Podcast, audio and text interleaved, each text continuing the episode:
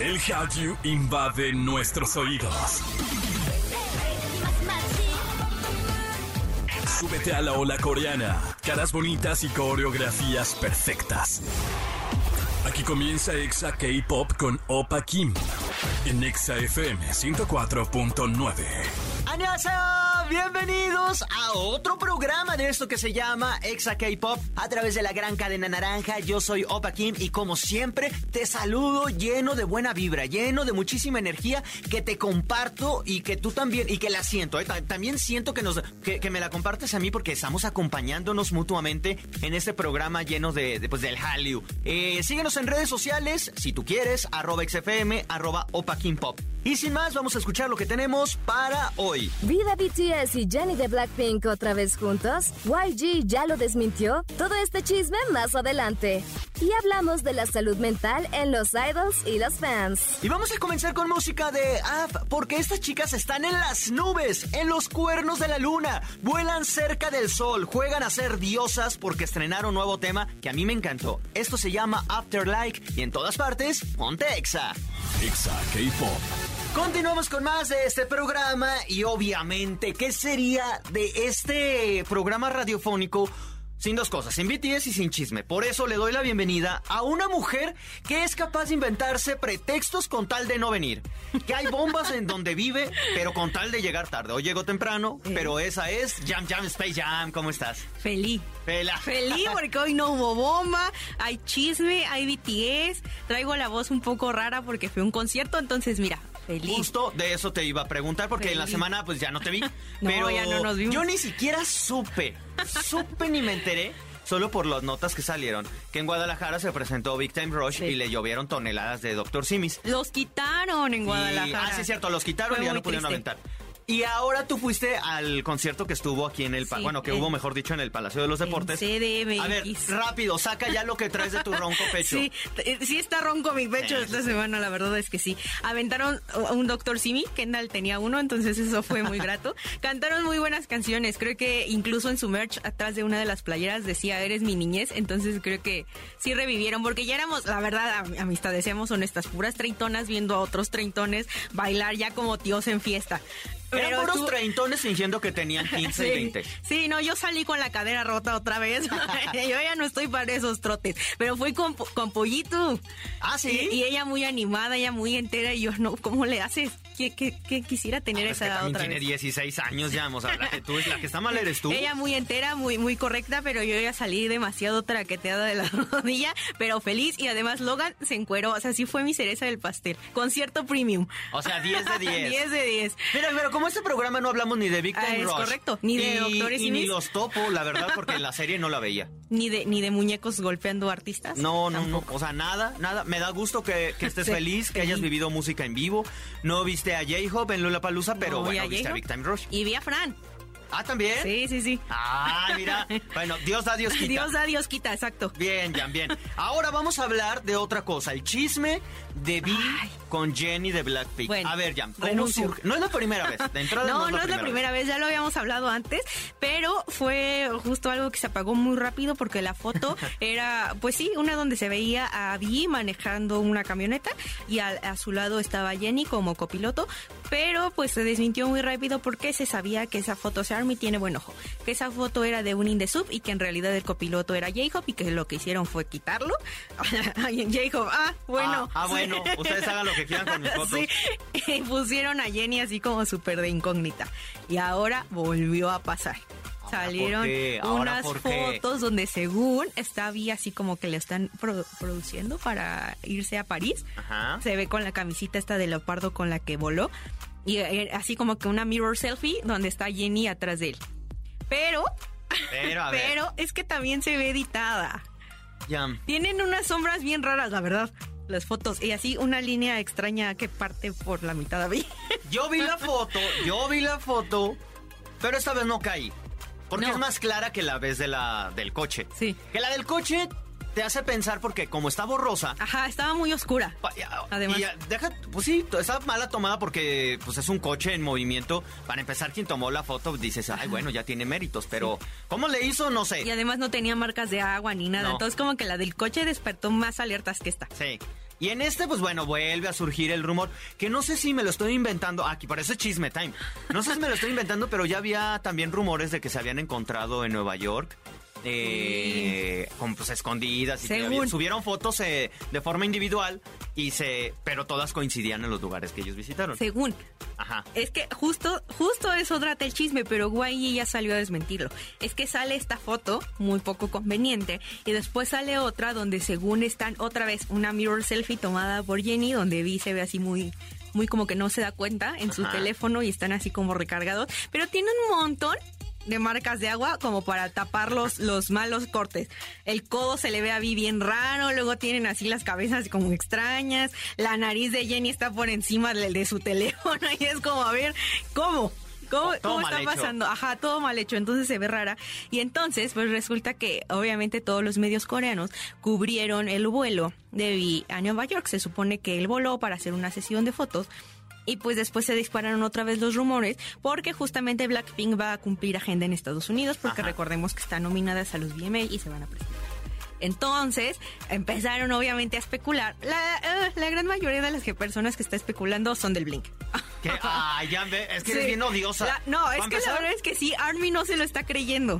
¿Para qué te digo que sí? Porque el Army es ciego, no quieren No. ver la realidad. Es como la película de. Sandra Bullock, el de abre los ojos así para que ya te des cuenta, amiga. Que no.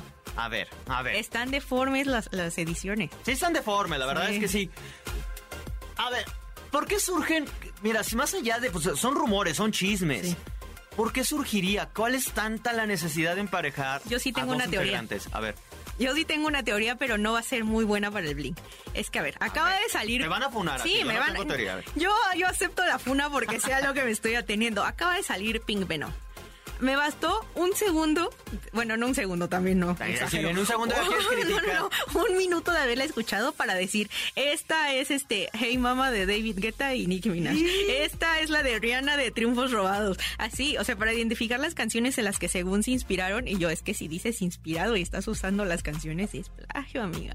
Y de Notorious B.I.G. Sí, sí, sí. Este, esa sí me causó conflicto. Entonces, mira, la verdad es que incluso el Blink o gente externa que solo son como oyentes casuales, ahora sí como dice el Twitter, que son oyentes casuales, no estuvieron muy, muy contentes con el lanzamiento de Pink Venom y el video incluso no les gustó porque decían que había muchos cortes, que los visuales los mareaban, que Jisoo y Rosé no habían tenido la suficiente participación. O sea, hubo varias quejas en torno a este comeback, que además fue un comeback muy esperado porque ya tenían mucho tiempo sin sacar nada. Dos años. Dos años, es correcto. Ya tenían muchísimo tiempo sin volver a la escena y vuelven con algo que no fue del agrado del público. Entonces, pasa esto, sí están en primer lugar el día que lanzan, pero a los pocos días de que lanzan Pink Venom, ¿qué crees que pasó? ¿Qué pasó? El segundo aniversario de Dynamite. ¿Y cree que crees que ocurrió? Volvió Dynamite al primer lugar de todas las listas. Entonces, Es que eso me enoja ya. te voy a decir algo. Creo que el- la causa del rumor es que Bl- Blink y las personas que son Army Blink saben que tienen a su favor un, un chisme poderoso, sea cierto o no, saben que a juntar a dos idols de los cuales sus fandoms se odian y que además son el girl group y el boy group más poderosos de la escena del K-pop, va a pasar algo. Entonces es jalar ojo para el comeback de Blackpink, es jalar ojo para lo que está haciendo BTS individualmente y a final de cuentas ambos fandoms se benefician de esto porque pues por el puro morbo la gente va y lee y va y abre. Entonces creo que va por Soy de eso. esas personas. Sí, Soy de esas yo. personas que da clickbait. Sí. Eh, salieron y yo ahí voy. Me va a servir para el programa y lo ve y digo, no, hombre, hasta me va a dar coraje hablar de esto, pero lo tengo que hablar. Pero sí, ah, que- mira, Creo que va no te ello. mereces ni la funa. Porque ¿Ya ves? Habiendo tantos idiomas y escogiste el de la verdad. Escogí el de la verdad. La verdad. Porque, a ver, Blinks, yo sé, yo los amo y hay Blink, el Blackpink me gusta muchísimo, pero sí la canción, te lo juro que dejó muchísimo que desear. Me es más, que yo me enojé porque no es la canción que yo esperaba y no porque me tengan que complacer a mí, Sí. pero parece que cada quien hizo su tarea por separado y la juntaron y como que ahí quedó. Igual y dijo, yo lo engargolo. Sí. y así salió. Sí. Yo pago, la, yo pago la- las Sí. impresiones. No, eh, eh, así se siente. Sí, sí, sí. una combinación de todo, como que hubo buenas intenciones, pero musicalmente no lleva nada. Me enojé. La verdad, yo también como Blink me enojé. Creo que son de las canciones más desafortunadas que ha tenido Blackpink. Nada que ver con The Album. The Album fue una belleza. Esta cosa no sé qué sea. Pero Dios da y Dios quita. Entonces espero que para el 16 el disco completo esté mejor o que tenga joyas ocultas, no sé, tiene que Le- tener algo. Sí, le tengo, le tengo un poco de fe ya al, al álbum completo, porque sí, Pink Venom me dejó mucho que desear. Y es como, ya hago allí, o sea, de verdad, es- eh, tienes a un gran grupo en tu poder, deja de ponerle Pink a todo lo que sacan. Ya sé, ya. son muy... O sea, basta. De verdad, están dejando de explotar lo suficiente a grandes talentos, limitándoles la creatividad así. Esto se llama Pink Venom y en todas partes, Ponte Exa. Exa K-Pop. Y ya estamos de vuelta con más chisme, más plática, que, que en verdad yo siempre quisiera que ustedes vinieran y nos acompañaran. Quiero escuchar la opinión de un Blink. Imagínate que hubiéramos tenido un Blink aquí y que nos dijera, no, por eso, y que se pusiera bien denso. Hubiera salido yo sin rostro. Sí, sí, sí. O sea, si de por sí ya no te ayudas mucho y luego... Yo y yo chuleándote diciéndote No te ves bien hermoso el día Te de ves hoy. bien hermoso. Te Es que no te brillan tus soporto. ojitos y tú no me soportas. No te soporto panzona. porque tú estás muy feliz porque hasta traes tu, tu merch Yo de Big estoy- Time yo Rush. Estoy muy feliz, la verdad. Eh, ajá, entonces Sí. me, me da alegría, pero me da coraje que no estoy tan feliz como tú. Qué mal. Qué pues- feo que no soportes. Clásico de Leo. Pero ahora vamos a hablar de lo... La semana pasada hablábamos un poco de estos traumas que algunos fans tienen con los idols y que son muy inapropiados. Y ahora les prometimos en el pasado programa también que íbamos a hablar de lo de, de ir a terapia y desme- desmitificar. O, o no sí desmitificar, sino hacerlo un poco más realista. ¿Por qué? Hace unos años en el K-pop había muchísimos suicidios. Empezó fuerte el tema. Empezó fuerte. Empezó fuerte. Había muchísimos suicidios. El K-pop antes, si la gente que no lo conocía o no lo consumía siempre era como, uy, otro ya se murió, otro, otro de K-pop ya se murió. Y se volvía un común. La verdad, aunque no nos guste, era, era muy común que siempre se suicidó alguien K-pop. E iban junto con pegado. Los tiempos pasaron, ya les están haciendo más caso a la terapia a los idols porque sí sufren de todo. Mucho, mucha presión más que nada. Sí. Y callado. Sufrir callado. Es y solo. Entonces eso duele. Y ahora el fandom también, como pues somos personas comunes y corrientes y somos millones, encontramos en la música uh, este sentimiento de unidad y de Sí. comprensión y empatía. Y un refugio. Y un refugio y qué chido, todos somos amixes. Hasta que luego de pronto eh, abusamos un poquito y le empezamos a contar problemas que si ni a los interesados les, les importa, ahora imagínense a los desconocidos. Sí. Y en los desconocidos son los idols. Ah, la semana pasada hablábamos de esto de ir, a esto voy con ir a terapia. Sí. El- Ya. La famosa frase, ve a terapia. Vayan a terapia. A ver, vamos a, vámonos por puntos, porque normalmente las personas que nos escuchan, pues hay- el, grupo es variado, pero normalmente son jóvenes o adolescentes. Sí. Y es importante, no es nuestra responsabilidad, entrada no es nuestra responsabilidad, pero sí les queremos decir algo, porque ya estamos ancianos, porque vamos a conciertos de Big Time Rush pensando que tenemos 15, pero tenemos 35. Que salimos sin rodilla. Ajá. Es Entonces sí les podemos compartir algo desde nuestro sentir y esto es debatible como todo lo que hablamos, cada quien se puede generar su punto de vista. Ya, ¿qué tienes que decir respecto al vayan a terapia y todas estas series de TikTok y todo el contenido? Yo creo, punto uno, que sí, la salud mental es muy importante. Bien. Yo eh, digo, creo que sí es un proceso muy difícil y creo que la deconstrucción personal duele mucho. O sea, lo- también estoy un poco en contra de que romanticen todo esto porque lo hacen ver como, ay, qué bonito tener depresión, sí estoy triste y me ayudo de cierto grupo, Me de cierta, victimizo. ajá, me, me revictimizo yo misma y ay, qué bonito que me apoyen mis idols. Ajá, eso no me gusta, no me gusta que lo, que lo romanticen porque de por sí la deconstrucción por sí sola ya es muy difícil y muy dolorosa. Alcanzar el amor propio es muy difícil y muy doloroso. Y superar un problema mental como la ansiedad o la depresión o cualquier otra neurodivergencia también es muy difícil y muy doloroso. Entonces creo que sí hay que priorizar la salud mental porque si quieres estar bien físicamente también lo debes de estar al interior. Entonces creo que sí es bueno, pero no me gusta este discurso porque ya lo habíamos dicho. Creo que la gente habla desde un privilegio que no todos tienen. Exactamente. Y nos vamos a ir por puntos. Uno, el más importante, no vayan a terapia. No, no es cierto. es que en verdad, pareciera, pero es en serio. Parece chiste. Parece chiste, pero es en serio. Para empezar, cuando alguien te dice ve a terapia, habla desde un privilegio, Sí. ¿no? Creo yo, creo yo. No, y ahorita, miren, y, y yo soy el más antiprogre en algunos sentidos. soy muy antiprogre en algunas cosas. Esta es una de ellas. Vayan a terapia. Me enoja porque pareciera que partes de tu inicio, o sea, de mi vida, yo doy por hecho que todos tienen los mismos beneficios. Ajá. No los tienen. Ir a terapia es caro. Muy caro. Tienes que ir al menos una vez cada 15 días o una vez cada semana. Pon tú dos veces al mes, son 1500 o 1000 pesos, que no tenemos. No. Somos jóvenes. A mí, ¿sabes cómo me pasa? Como cuando vas al nutriólogo y te dice, come salmón. No, pues ya. O vengo al nutriólogo o como salmón. Sí. No se puede. No se pueden No hacer se puede. Entonces, si tienes ansiedad o depresión y saber que eh, puedes encontrar ayuda, pero es inaccesible, te causa más. Más No es conflicto, es fácil. no le cause, no le pongan más problemas a alguien, hace una solución rápida. Es como, estoy gordo. Pues se ponte flaco. Ah, pues Sí. si no es nada más es eso. Como cuando yo llego y te digo, me cansé, y me dices, pues no te No canses. te canses. y yo, es ah, una gracias. tontería de Sí. entrada. Punto número dos ya. Eh, ¿cu- cu- ¿Cuál era? Tú tienes, es que se me olvidó. Los hubiera anotado, pues se me Eso es muy difícil, pero sí, o sea, véanlo, estamos hablando de, de K-pop stands, véanlo desde este punto, el coraje que sienten cuando alguien que está atiborrado de merch llega y les dice, eres menos fan porque no tienes nada, o eres menos fan porque solo tienes cosas fanmade. ¿Verdad que da coraje y se siente feo que te hablen desde un privilegio de poder adquirir cosas que a lo mejor no, que a lo mejor tú no puedes a pesar de que el amor que sientes por un grupo y la admiración que sientes por un idol es exactamente igual que la persona que sí tiene merch comparada contigo que no puedes comprar nada, pues es exactamente lo mismo con este discurso de vayan a terapia. Sí. Otra cosa de ir a terapia, el hecho, la acción de ir no soluciona nada. No. Como lo dijo Jam y habló increíblemente desde el inicio, es un proceso muy doloroso. Sí. Te vas a enfrentar, hay uno, hay una, hay una, ¿cómo se llama? Una frase que de una canción de, de, de Arcade Fire que dice, ¿quieres encontrar el infierno? Búscate, búscalo dentro de ti, porque ahí está. Y es cierto, todos los demonios Qué ahí profundo. están. No corran de ustedes, porque no pueden huir. Eventualmente Exacto. se van a volver a encontrar. Ir a terapia no es como que vayas a terapia Y todo se como cirugía estética. ajá. O sea, ya no es como que, ah, ya fui al psicólogo Ajá. y ya salimos. Como láser de ojos No. ya ambulatorio, sales Tampoco. caminando y no todo. es así. No No, es es, así. inyectarte botox y ya salir precioso. No. Es un proceso muy largo. Y además no es un proceso lineal.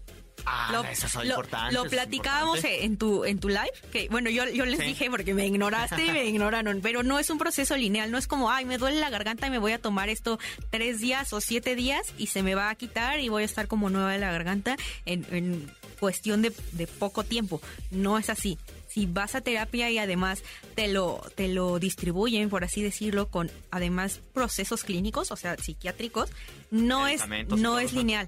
O sea, vas a tener días increíbles en los que te sientes como nueva, como nuevo, y que vas a estar esplendoroso. Y va a haber otros días en que no tengas ganas ni de despertar. O sea, de verdad son procesos muy difíciles porque no es lineal, no es como un medicamento para el dolor de estómago y ya, ah, qué bueno. No Sí. pasa así, es complicado manejar esto. Otra cosa. Encontrar a una persona adecuada y con la que tú te sientas cómodo es difícil. Sí. Puedes encontrar a alguien de 1200, un, un, un psiquiatra psicólogo de 1500, 3000 o alguien de 500. Tú tienes que encontrar a alguien que, que, que, que te confronte de alguna forma, pero que al mismo tiempo te dé seguridad, con Sí, quien tú correcto. tengas que sentirte seguro. Porque este proceso va a ser largo. Evidentemente, eh, va a llegar un momento en el que te dicen, ¿y tú por qué crees esto? ¿Y tú por qué hiciste? ¿Y tú por qué? Y te van a cuestionar. Ajá. Y te van a cuestionar mucho y te Y van a sacar de tu zona de confort. Ahí es el quiebre. Y va a haber quiebres feos. Y supongamos que logras sobrepasarlo y que te das cuenta y que abres los ojos, amiga o amigo, y ya te sientes bien y de pronto ya la terapia se vuelve una vez cada seis meses, una vez al año, no sé cómo lo pongan.